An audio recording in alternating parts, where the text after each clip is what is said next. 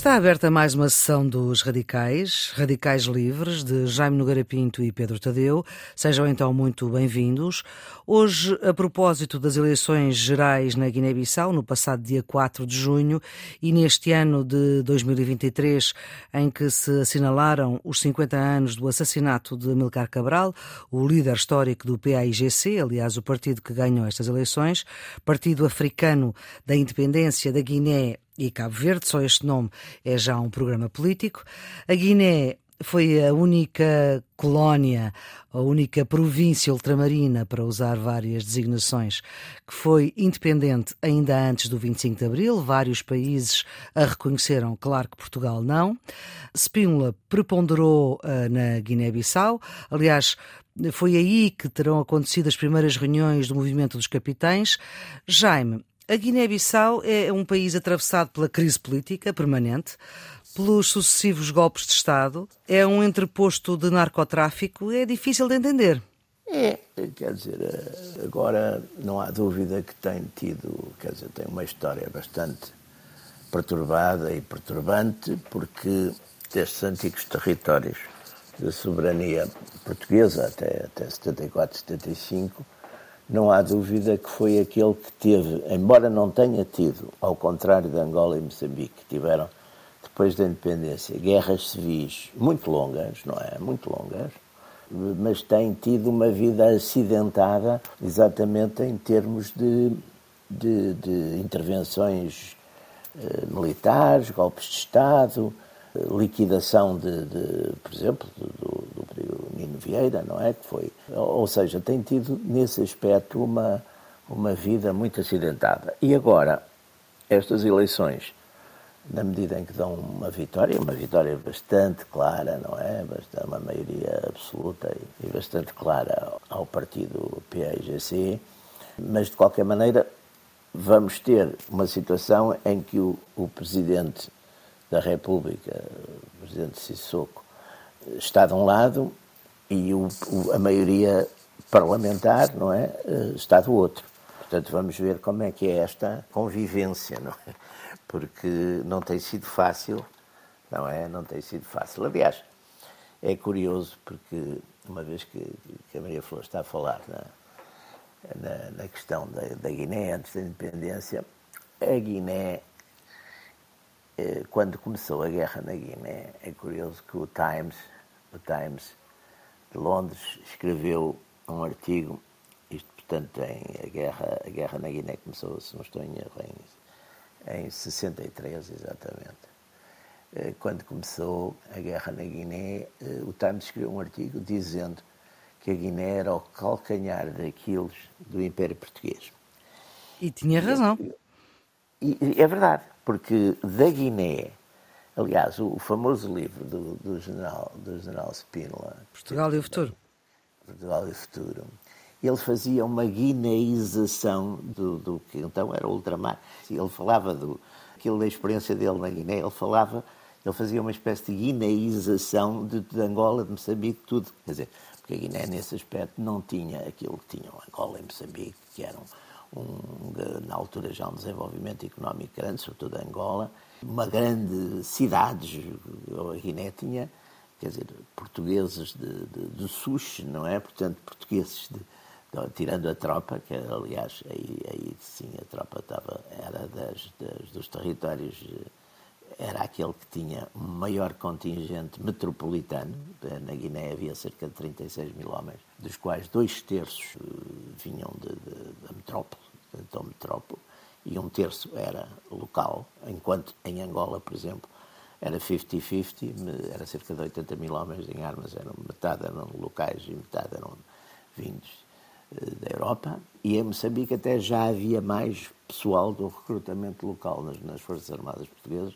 Portanto, a, a Guiné era um caso, era o caso mais complicado, porque era uma, era um, território mais pequeno, tinha um problema muito complicado, que era a questão dos rios e das marés. A Guiné ganhava e perdia praticamente todos os dias um terço do território.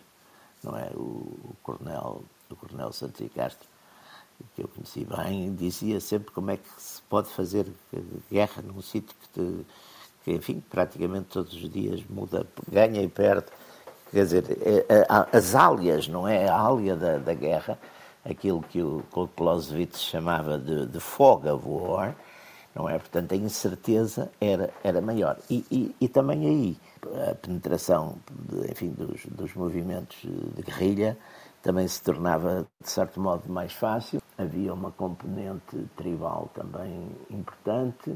As lideranças, as lideranças, curiosamente, as lideranças também do PAIGC eram essencialmente cabo-verdianas. As lideranças eram cabo-verdianas, mas os combatentes eram, eram pessoal local. E, portanto, tinha todas essas, essas especificidades e que depois da independência, lá está, não teve uma guerra civil, teve, teve ali uma, uma guerra civil curta quando foi a questão do, do, do Asman Mané e o golpe contra, contra o Nino Vieira, e houve, houve de facto uma guerra civil relativamente curta, mas, mas tem tido de facto uma vida acidentadíssima em termos de, enfim, de, de, de golpes de Estado, interrupções, não reconhecimento de, de eleições, tentativas de desvio, digamos, da, da, Constituição. Portanto, tem, tem. Agora vamos ver se. Assim, direita, não é? Vamos ver se em direita, Pedro. é uma boa deixa para ti. É. Bom, há aqui um, um, uma oportunidade para, digamos, ah, o problema da Guiné, digamos, é que as instituições nunca tiveram tempo para se consolidarem para, para, para, para, para, para Já, facto, esta solução. Sim, por causa dessa sucessão de golpes e contra-golpes, acabou por, digamos, ser tudo, todas as instituições funcionam sempre de uma forma muito frágil. Aliás, creio que só um presidente fez um mandato completo. Agora, talvez este, o Sissoko Embalo, está, está a completá-lo. Um mandato completo resultante de eleições, não é? De, de, de, diretamente de eleições. Aqui há uma maioria. O PAGC lidera uma coligação, portanto, tem, tem depois partidos mais pequenos uh, coligados com ele, a União para a Mudança, o Partido Social Democrata, o Movimento Democrático Guineense e o Partido da Conferência Democrática. E ganhou, o Parlamento lá tem 102 deputados, ganhou 54 mandatos, portanto tem neste momento um poder, digamos, factual que, que não pode ser ignorado. E, portanto, apesar do, do presidente da, da, da Guiné-Bissau ter feito durante a campanha eleitoral e até já, muito, já durante a contagem dos resultados, declarações, ele é, é, é ele é anti-PSGC, portanto, não, ele, ele, tem origem no, no, segundo, no que agora é o segundo partido, que é o Movimento para a Alternância Democrática, fez declarações de que, digamos, agressivas em relação ao, à liderança do PAIGC, faziam recear que eventualmente houvesse ali uma, uma, uma, tentativa de não respeitar os resultados eleitorais. Mas parece que isso tem evoluído positivamente. Já houve um encontro longo de três horas entre o líder do, do e o, e o Presidente da República e as coisas parecem estar, eh, digamos, a preparar-se para entrar numa normalidade. E isso digamos, dada a vitória tão expressiva de, de, de, do, do, pai, desta coligação, parece-me um bocado inevitável que, que, que Sissoko Embalo perceba que,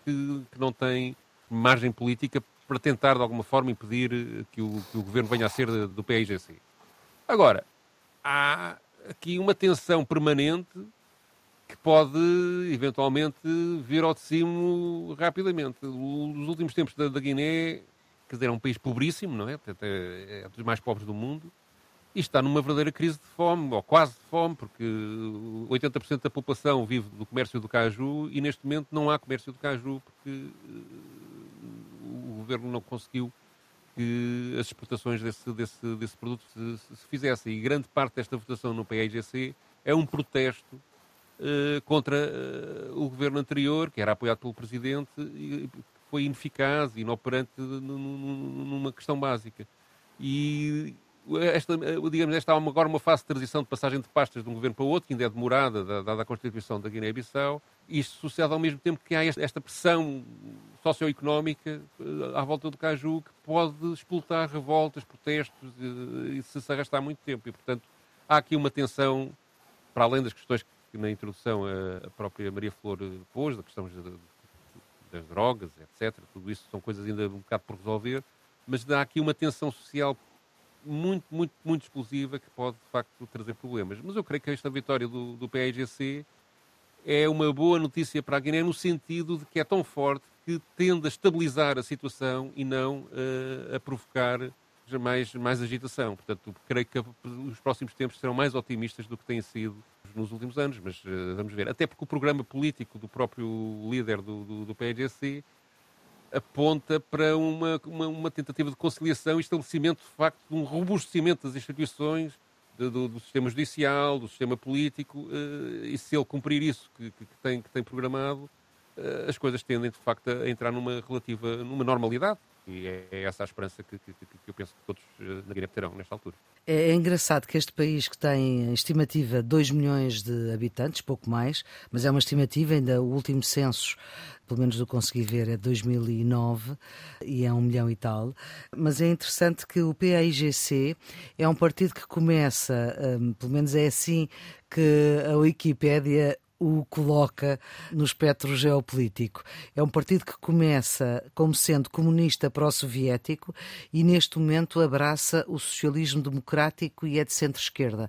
Portanto, em linguagem portuguesa, digamos que começa no PCP e agora é um PS. Sim, quer dizer, vamos lá ver. Esses, temos que ver também uma coisa que é muito importante.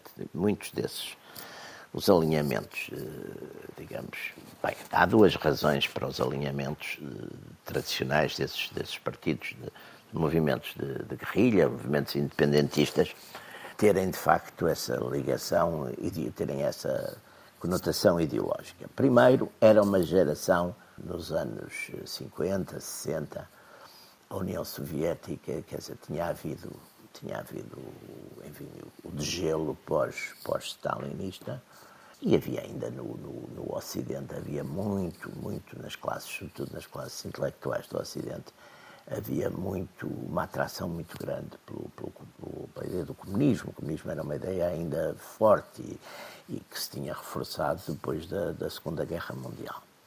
E depois também havia uma coisa aqui que era muito importante, quer dizer, a União Soviética de facto eh, ajudava, quer dizer, estes, estes, estes movimentos, estes partidos, eh, que eram, digamos, independentistas, como ajudava, por exemplo, é muito curioso, como ajudava, por exemplo, o ANC da, da África do Sul. E é muito interessante, porque Nelson Mandela, por exemplo, de certo modo, que foi, foi membro do foi Partido Comunista da África do Sul e depois foi, foi.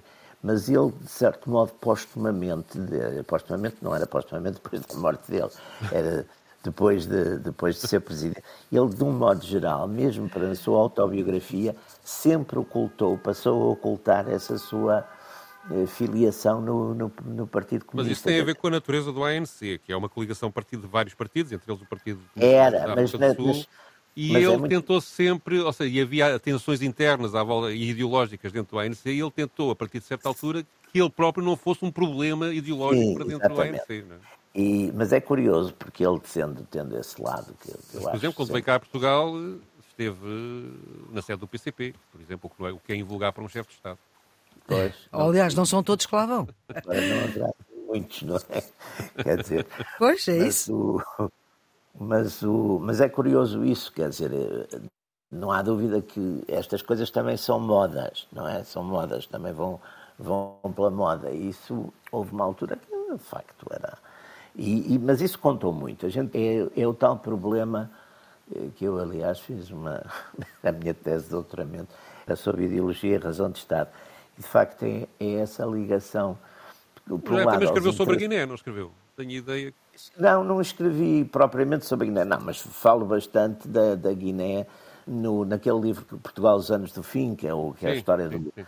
Não, porque de facto não há dúvida, eu falo a propósito exatamente de, de todo o movimento do, do MFA, da conspiração, etc., porque de facto era nesse aspecto. O Times foi, teve, teve olho para isso, quer dizer, teve, era, foi de facto o calcanhar daqueles, porque era uma, era uma situação de onde muito, este pessoal, muito pessoal do MFA, de facto, tinha passado. Mas há aqui um aspecto que eu gostava, que eu gostava de acrescentar nesta questão da, da ideológica, digamos, desta, do, sim, sim. ser, ser inicialmente uh, marxista-leninista e, uhum. e, agora, e agora ser um partido de socialismo democrático, digamos assim.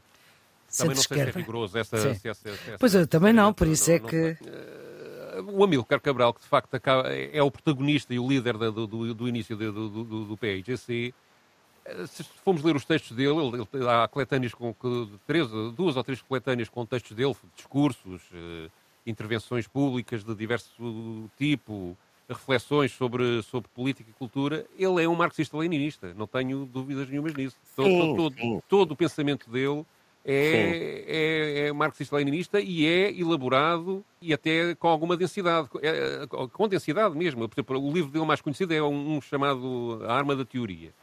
Hum. eh, Que no fundo é de facto muito leninista, é a aplicação da teoria marxista na realidade concreta da, da guerrilha, não é? Sim, E, da- é. e- e do, do sempre governo e do, e do que seria, e do que seria um governo Não é? e portanto tudo Oh, isso oh. marca, Claro. marca, marca esta época. Além de Oh, ser Pedro. totalmente verdade o apoio da União Soviética, etc. Tudo isso é Sim, verdade. claro que era fortíssimo e aliás, e aliás, inteligentemente eles perceberam que ali era o ponto fraco e portanto ali houve muito, houve muito apoio, hã? houve Sim, muito mas chegou a apoio. ter apoio de partidos de, de países como a Suécia, por exemplo. Sim, mas como... a Suécia na altura também era, era- estava na moda, a Suécia apoiava, mas a Suécia não apoiava militarmente, atenção. Não, era, era, era alimentos, apoio humanitário. Era, era agora que apoiam, uns apoiam a Ucrânia. E com Volvos, havia muitos Volvos na Guiné-Bissau. Então, Ó, Maria Flor, eu lembro-me, eu, alguns, eu lembro de ter ido a, a Berlim Leste no, em 1984, exatamente na altura que foi, que era o centenário da morte de, de Marx. Portanto, houve lá um grande,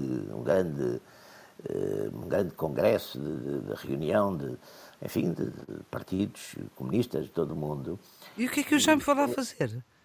Fui numa visita. Não, eram umas visitas que a Fundação, a fundação Adenauer Ah, fazia. A Fundação Adenauer, que era uma fundação que nessa altura apoiava aqui o CDS, mas eu não tinha nada. Eu não tinha sim, nada a ver é a democracia cristã, sim. não, exatamente. Apoio. E, e organizava umas visitas à Alemanha de políticos e. Na Alemanha de Leste? Para não, a políticos. Alemanha Alemanha Ocidental. Mas Sim. depois havia um dia que se ia, a estava, ia-se para Berlim depois, três dias ou quatro, e, e num dia da estadia em Berlim íamos, visitávamos o, O outro lado. o outro lado, exatamente, o outro lado. E lembro-me de uma coisa que estávamos bas- bastante impressionados. Eu, eu fui porque eu nessa altura estava a dar, um, estava a dar umas aulas na, na Católica com o Arthur Anselmo e o Arthur, o Arthur não sei porque não, não, não podia ir ou não queria ir, perguntou-me e eu fui, achei, achei Ah. graça e fui. E fui nessa qualidade, portanto. Portanto, foi a substituir o Arthur Anselmo. Fui substituir Ok. o Arthur Anselmo, que é um, que é um velho amigo, um Sim, grande sim. amigo. E então fui, e, e lá está, ficávamos impressionados com a quantidade de Volvos topo de gama, onde andavam exatamente esses congressistas todos. Quer dizer, a, Suécia dava os Volvos, mas depois também eles compravam-lhes os carros. Os carros de. Esses carros de, de- de- Estado e não sei o quê, que estavam muito nos países, nesses países, depois quando eram independentes, tinham de facto muito esse, esse tipo de. E, e assim o Jaime foi a um congresso de partidos comunistas em Não, eu não 84. fui. Eu estava lá em Berlim, fui, fui ver. Foi só ver. Não, depois havia uns armazéns que eram uma espécie, eram, eram uns armazéns que de facto eram um bocado miseráveis, os armazéns do povo, uma coisa qualquer.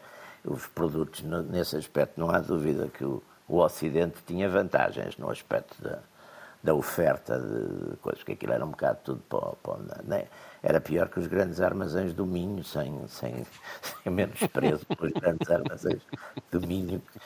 Que, tenho assim, nem sei se existem ainda. Havia os do Conde Barão. Acho que sim, acho que sim. Acho que ainda existem. Não, e não, não, e atenção, eu quero aqui ressalvar, estou a dizer isto por, por graça e sem qualquer conhecimento direto e próximo do que é que há nos armazéns do Minho. Era uma ideia. Conheceu melhor os armazéns do leste. Houve alguém, houve alguém do Minho que estava nessa visita que disse exatamente: é pá, isto é pior que os, que os grandes armazéns do Minho. Pronto, Portanto, em 1984, portanto, se ainda existem. Exatamente, que era, Portanto- era o centenário, se não estou em erro. Era o primeiro centenário da morte de Marx, Karl Marx, e portanto estava ali uma grande. eh, O Pedro estava aí a falar na- na- nessa questão. Essa questão. da- A ginástica, não há pior ginástica que adaptar a prática à, à teoria. É, é uma ginástica, e até porque curiosamente, eu, eu acho que isso é um ponto que eu insistia sempre com os meus alunos, e insisto sempre. A maior parte das teorias políticas nascem de resposta a situações concretas, não, quer dizer, não, não é aquela coisa, a forma politicamente correta de ensinar teoria política hoje em dia é aquela coisa de dizer, ah, o Aristóteles estava sentado lá em casa dele e começou a imaginar que não sei quantos, que havia de haver a função tripartida. Não, não, assim, quer dizer, normalmente os, os textos, os textos, os teóricos, pensadores políticos reagem muito a situações concretas, não é? Sim, mas neste caso do Amílcar Cabral, eu acho que é, é, bastante não- relevante, é, é bastante relevante porque ele, ele, ele une a questão da luta de classe à, à questão colonial, à, da, da luta Claro, por da colónia. e era, no fundo, é adaptar, é adaptar um, E- exatamente. e, ou seja, e, e- e, digamos, lendo os textos deles agora a posteriori, eu tenho, para preparar o programa fui dar um- uma, uma lambidela em alguns, e, e, de facto há um progresso de pensamento nele, e é, e é- e é- ou seja, há um, um panafricanismo que na altura também estava, estava, Era na- estava, na moda, não é? estava- na Agora moda, não, é? agora é o contrário. Eh, Agora, Agora os não, Estados está- querem ser todos independentes, quer dizer. Mas há, sobretudo, uma análise que é a liberdade, do que é a conquista do do poder, do que é do problema de, de facto das classes, a própria questão étnica, etc., que é Pois. bastante surpreendente, não é? E é, e é, e é, e ale- é por isso, aliás, que o Amílcar Cabral eh, tem bastante respeito em África. De- de- alguns colocam ao nível do Nelson Mandela, não é? E, portanto, não... não Sim, não é um líder, Não é um exatamente. líder qualquer, não é um ditador daqueles que... que, que Não, odeiam, e também não é? porque não venceu também. É, é que, aliás, havia um escritor, um escritor, o Maurice Bardes, que, que, enfim, que tinha uns textos, tinha um, livro... Aliás, quase todos, quase todos os partidos guineenses, de uma forma ou de outra, tentam referir-se a Amílcar Cabral. Claro, forma claro, é, é sempre uma referência, como, os- como na Argentina, o- toda a gente se refere ao, ao peronismo, não é? Quer dizer, há peronistas da direita e da esquerda, quer dizer, há umas figuras. eh, Agora, de facto, a adaptação, e, e depois aí também houve um problema, é que o Amílcar Cabral, portanto, morreu, portanto, antes da vitória. Morreu, quer dizer, foi morto. Foi morto. Assassinado, sim. Hum, sim, foi assassinado. assassinado. Está bem, morreu. Mas, portanto, para todos os efeitos, morreu, foi assassinado. Está bem, vai dar. Para o que eu quero dizer, quer dizer, não viu a vitória. Certo. O problema destes, destes partidos foi muito que, exatamente quando chegaram ao poder, as, as elites transformaram-se em, em elites predadoras, em muitos casos, e passaram exatamente a fazer o que faziam as elites coloniais antes de, de- deles. Quer dizer, portanto, isso. E claro que esses que foram liquidados antes, não é? Não tiveram essa. Também não, não passaram por isso. Não sabemos, naturalmente, também não teriam feito o mesmo que os outros fizeram, não se sabe. Mas é, é- os partidos também, quer dizer, sejam fascistas ou comunistas ou democratas, gostam mais dos mártires, quer dizer, citam mais os mártires que os ministros, não é? Pois ele foi morto pela sua é segurança pessoal e há quem diga que a PIDE pagou para o matarem, não é? Pois não sei, se- não sei se havia muita, muita teoria. Aliás, curiosamente, a política do Estado português em relação aos movimentos é uma coisa que eu já acho que já aqui uma vez falamos nisso, eu falei nisso.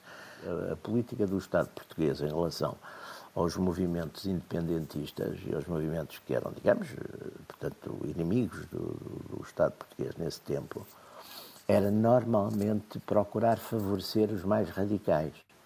O que, aliás, fazia todo sentido, porque na lógica, na lógica de alianças, interessava-nos, como aliás depois interessou a África do Sul e hoje em dia interessa a Israel, é ter contra os movimentos mais radicais, que é para contarem com o apoio, neste caso é para contar com o apoio do Ocidente. Quer dizer, a alternativa, a alternativa, isso também era uma tática que também aqui o próprio, o próprio regime também sabia isso, não é? O regime, o regime de Salazar sabia isso.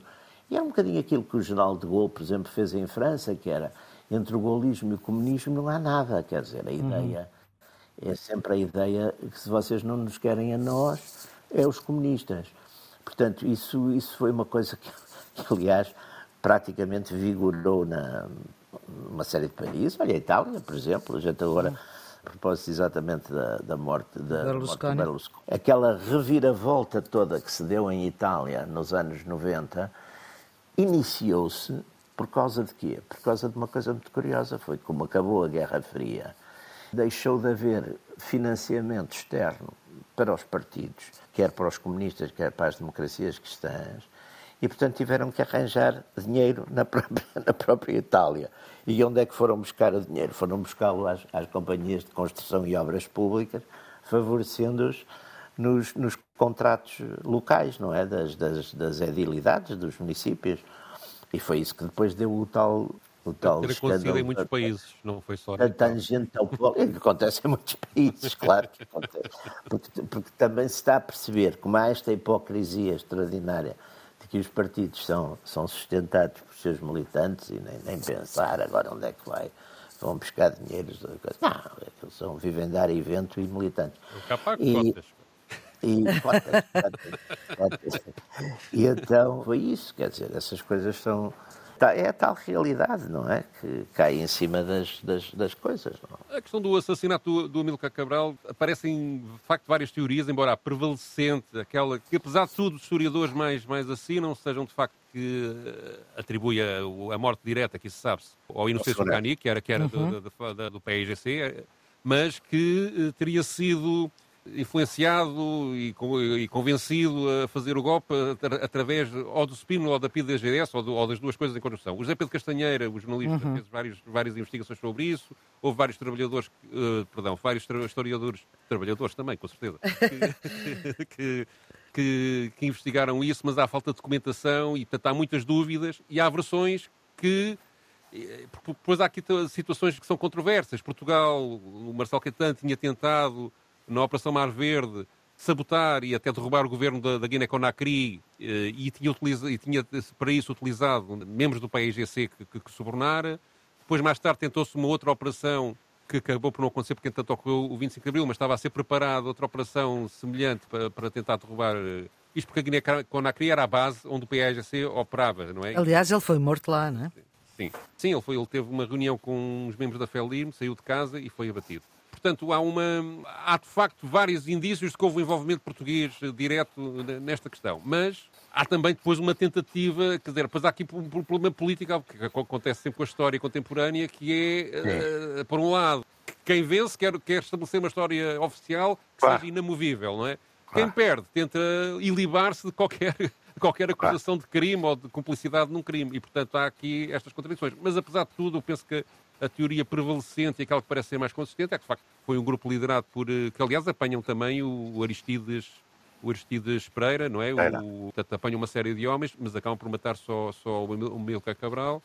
E a teoria de que teria sido instigado a divisão interna que provoca isto e, a, e, a, e até a ajuda à execução por parte do, do Spino e do PSGC parece-me ser, ser provavelmente a mais certa, mas não há certezas. É uma sofisticação que eu não sei talvez tivesse sentido, mas conhecendo, enfim... Isto é um processo que, ou seja, entre a Operação Mar Verde, entre a Operação Mar Verde e este, e este, e este Sim, a Mar Verde, eu, são três, eu, três, três eu, anos, e portanto ao longo de três anos eu penso que é possível preparar isto, não é? Aliás, teria também envolvimento dos serviços secretos franceses, também já li Sim, os franceses, os franceses estavam muito ativos ali naquela zona. Aliás, continuam, não é? Uhum. Os franceses, e o, através do Senegal, continuam sempre muito ativos naquela zona. Aliás, o, uma, das, uma das questões ali importantes nesta situação atual da, da Guiné, da Guiné-Bissau, é que não há dúvida que o, o, o, o jogo regional tem ali muita importância e, e o Sissoko Embaló foi muito, foi muito apoiado, tem sido muito apoiado pelo, pelo presidente do, do E há uma alteração nos, nos, anos mais recentes uh, importante, que é um islamismo uhum. mais forte. Não é? Que também altera um bocadinho. Sim. Era, não é? a, a, a Guiné, curiosamente, a Guiné-Bissau tem uma coisa que também temos que dizer em abono, apesar de tudo, da, da, da coisa. Apesar de ser muito tribal, não é? Por ter uma grande. Sim, mas não há, não há guerras tribos entre Não há guerra exatamente, é. não há guerra. Quer dizer, não há dúvida que houve ali uma espécie de influência da grande cidade de Bissau, não é? E, a grande cidade, relativamente, mas que não há dúvida que esse, esse não há, quer dizer, não, não tem não há um conflito, não me parece, aliás, regra geral também foi um bocadinho o que aconteceu uh, na área lusófona, não houve de facto, por exemplo, massacres étnicos, não é uma coisa que, que apareça, não é, uhum. nestas guerras civis, não, são coisas, guerras políticas, não é? Vamos então voltar à política com o último discurso de Amílcar Cabral. Uh, Pedro, é a tua escolha. Queres explicar? Até um discurso que ele faz eh, na rádio do PAGC de, de, de, mensagem de ano novo, de 72 para 73, portanto, uhum. 20 dias antes de ser assassinado, que ele foi assassinado a 20 de janeiro. É um discurso longo, de meia hora, 40 minutos, onde ele faz o balanço do estado da guerra, sublinha as vitórias, eh, fala das eleições feitas para a Assembleia do Povo, as primeiras eleições internas que ele apelida de democráticas e de, de, direto voto da população, da população nas zonas libertadas uh, para eleger deputados para constituir depois mais tarde um governo que pudesse declarar a independência uh, da Guiné-Bissau, o que veio a, uh, veio a acontecer já com ele morto a 25 de setembro de 1973 Fala também da questão de Cabo Verde e digamos que há ali problemas de, de que, sim, sim, de divisão entre os guineenses e Cabo Verde. Ele fala abertamente disso. Uhum. Aliás, eles depois separaram-se. Aliás, uh, uma sim. das razões que é apontada para o assassinato dele tem precisamente a ver com os guineenses acharem que estavam a ser governados pelos cabo-verdianos. Pois, porque ele tem origem... E, portanto, e, hum. e, digamos, haver uma exploração dessa divisão por parte da, da portugueses para, para conseguir que, que este assassinato fosse em frente. Mas neste discurso ele fala também de, de digamos, de, de, de, algumas derrotas que, que, que, militares que houve no terreno, de algumas coisas pontuais e de como é que se devia reagir a isso. Depois, na parte final, que é aquele bocadinho que eu, que eu escolhi para, para ouvirmos, ele começa por citar o próprio Marcelo Caetano, que terá dito que o, o, o que o homem africano quer é ter a sua própria expressão política e social, uhum. e ele aproveita esta frase para dizer que isto, no fundo, é calcionar a reivindicação do direito à independência da, da própria Guiné-Bissau. Uhum. Então vamos ouvir. Em relação à Guiné, é o próprio governo colonial fascista de Lisboa que, pela voz do chefe dos criminosos agressores colonialistas, confessa essa falência quando afirma que o que quer o homem africano é ter, e nós citamos, a sua própria expressão política e social. É isso exatamente o que quer o homem africano da Guiné e Cabo Verde. Mas nós chamamos a isso independência. Quer dizer, a soberania total do nosso povo no plano nacional e internacional, para construir ele mesmo, na paz e na dignidade, à custa dos seus próprios esforços e sacrifícios, marchando pelos seus próprios pés e guiado pela sua própria cabeça, o progresso a que tem direito, como todos os povos do mundo. E isso é em cooperação com outros povos, incluindo o povo de Portugal, o qual, em três guerras de libertação contra Castela ou Espanha, lutou para conquistar a sua própria expressão política e social, a sua independência, e venceu. Nós, como outros povos que lutaram e venceram, continuaremos a luta sob todas as formas, o tempo que seja necessário, porque estamos na nossa terra e porque temos a certeza de vencer. Acontece ainda, como vocês sabem, que enquanto as populações dos centros urbanos, ocupados por colonialistas, se interessam cada dia mais por partido e pela luta, como prova o grande número de jovens que têm abandonado Bissau e outras praças para se juntarem às frentes de combate, a situação em Portugal se degrada aceleradamente e o povo português afirma cada vez com maior vigor a sua oposição à criminosa guerra colonial. Por isso, o governo colonial fascista de Lisboa e os seus agentes na nossa terra estão apressados em ver se conseguem mudar a situação antes que fiquem completamente perdidos na sua própria terra também. Mas perdem o seu tempo e fazem perder em vão e sem glória as vidas dos jovens portugueses que mandam para a guerra. Como terão ainda mais crimes contra as nossas populações, farão ainda muitas tentativas e manobras para tentarem destruir o nosso partido e a luta. Farão certamente ainda vários atos de agressão desavergonhada contra os países vizinhos. Mas tudo em vão, porque nenhum crime, nenhuma força, nenhuma manobra ou demagogia dos criminosos agressores colonistas portugueses será capaz de parar a marcha da história, a marcha irreversível do nosso povo africano na Guiné e Cabo Verde para a independência, a paz e o progresso verdadeiro a que tem direito. Avante, camaradas e compatriotas, na nossa luta heroica de libertação nacional.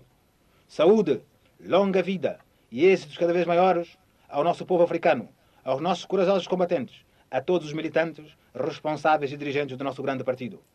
Vamos proclamar a existência do nosso Estado na Guiné e avançar com a luta vitoriosa do nosso povo em Cabo Verde. Vamos expulsar os colonistas tugas do Cabucaré, assim como de todas as regiões da nossa terra. Viva o PAIGC, força, luz e guia do nosso povo na Guiné e Cabo Verde. Morte aos criminosos agressores colonistas portugueses. Bom, o que é certo é que ele antecipou aquilo que veio acontecer. Sim, quer o nosso 25 de Abril, quer, de certa maneira, o seu próprio assassinato, quando ele fala do, do, dos atos esperados de quem está a perder a, perder, a, perder a guerra.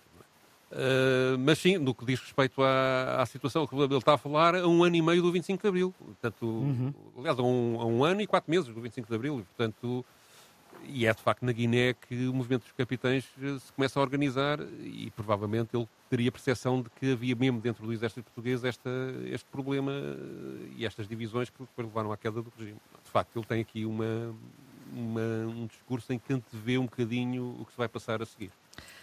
Jaime, tudo seria diferente uh, se aquilo que Marcelo Caetano disse, que é que o homem africano quer é ter a sua própria expressão política e social. Pois.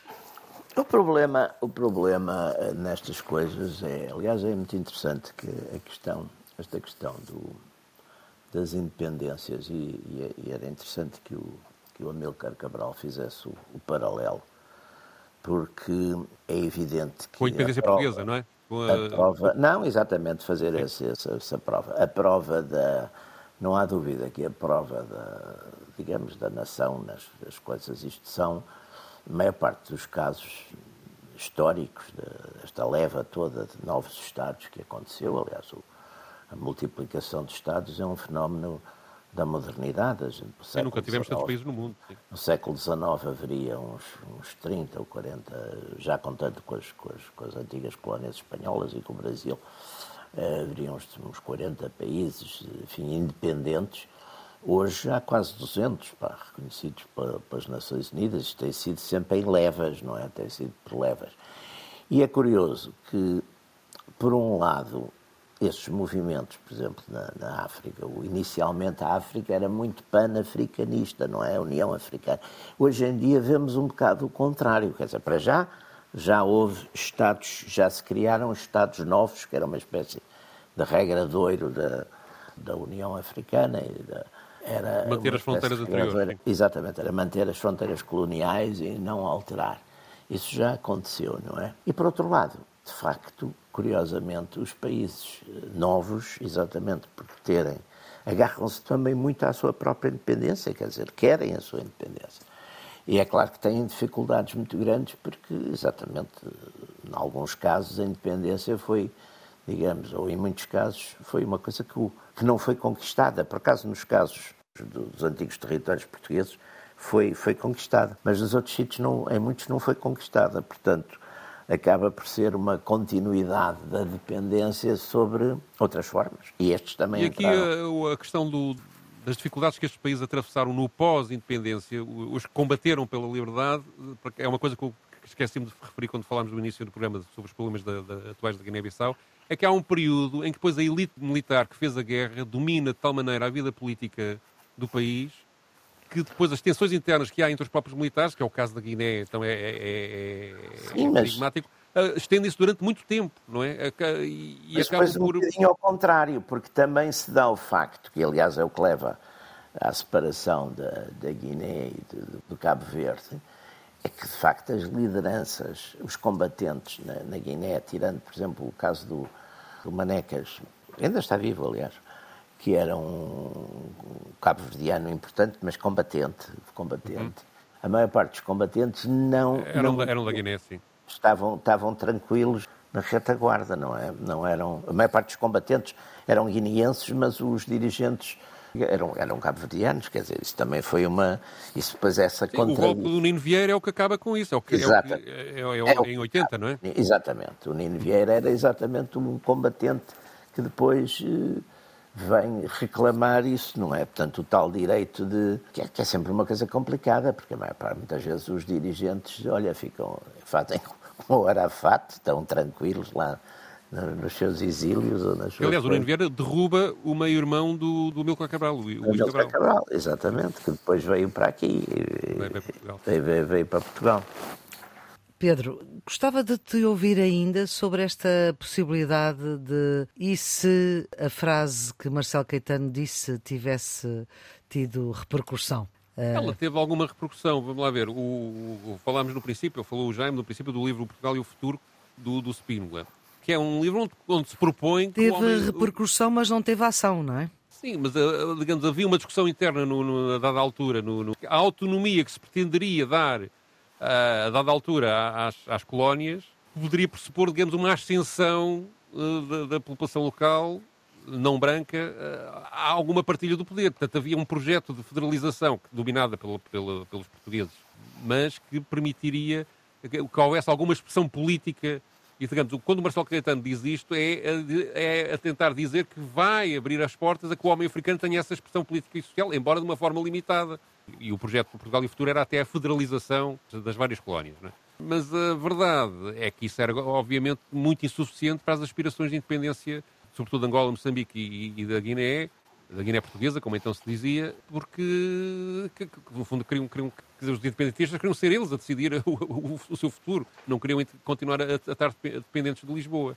E, Só... portanto, esta, frase do, do Marcelo Caetano é ineficaz porque é irrealista face àquilo que, que, que, estava a acontecer, quer no mundo em geral, quer em concreto na, na, nas zonas de combate, porque digamos, se iriam, por muito, mesmo que o poder aqui continuasse eternamente, já não tinha capacidade para dar uma resposta capaz nestas. porque as pessoas estavam a desmobilizar, portanto não era. Era tentar dar uma expressão política e social ao homem africano sem lhe dar independência era simplesmente irrealista. Portanto, não, uhum. não ia acontecer. Isso, isso justifica a incapacidade do, do regime em resolver este problema já se arrastava desde 61. É? Nós fechamos sempre este programa, esta sessão dos radicais, com música. E desta vez, uh, apesar da música ser guineense, da Guiné-Bissau, que só foi assim uh, denominada depois da independência, mas é interpretada pela uma voz maior da Miriam Makeba. Mãe África, como, como ela ficou Mãe África, conhecida. exatamente. Mãe África. Isto tem muito a ver com o panafricanismo que falámos no início e que, era, e que digamos que, de facto, durante o, esta fase da história da África foi muito dominante em muitos dirigentes da África negra, sobretudo dessa, dessa, dessa zona. A canção chama-se Júlio de Galinha, foi composta por um guineense que é uma referência na música da Guiné, o José Carlos Schwarz, que foi, aliás, teve depois responsabilidades governamentais na área da cultura a seguir à independência que antes da independência fez um grupo chamado, liderou um grupo chamado Cobiana Jazz. Sim, muito. Que, que, no fundo é o que torna popular um estilo que hoje é identificado como um estilo tradicional da, da Guiné-Bissau, que é o gumbé, que depois da, da independência passou a ser muito, muito, muito popularizado e que é um estilo que junta vários ritmos tradicionais da Guiné-Bissau, vou dizer o nome de alguns, o Tina, o Tinga, o Broxa, o Kussundeca dos Balanta, o Jabon, os Balan é uma etnia. É uma etnia, uma etnia da, da Guiné-Bissau. O Djabadon, que é da etnia Mandinga, e o Kunduré, que é da região de Bijagós. E, portanto, isto criou um ritmo uh, específico e ele teve muito sucesso à volta disso. Ele depois, ainda antes da, da independência, juntou-se ao PAIGC, o José Carlos, e acabou por ser encarcerado, foi preso na Ilha das Galinhas, uhum. e é aí que ele compõe esta canção eh, de Júlio de Galinha, que se chama, quer dizer, Ilha das Galinhas, que é uma canção que faz referência à ilha onde onde funcionou a colónia penal e agrícola da Ilha das Galinhas, onde tiveram muito, muitos membros do PSGC presos. E a Mariana Maqueba, depois da morte do José Carlos, que morreu num acidente de aviação em 1977, gravou isto em 1989 num disco chamado Welela, que é um disco panafricanista. Tem, tem músicas uh, compostas ou dedicadas a vários países uh, da África. Uh, este é referente à Guiné, ele tem, ela tem também outro, um que se chama A Luta Continua, ela diz mesmo a frase em português, depois o texto, uhum. o texto não, que é uma homenagem a Samora Machel e, e, a Moçambique.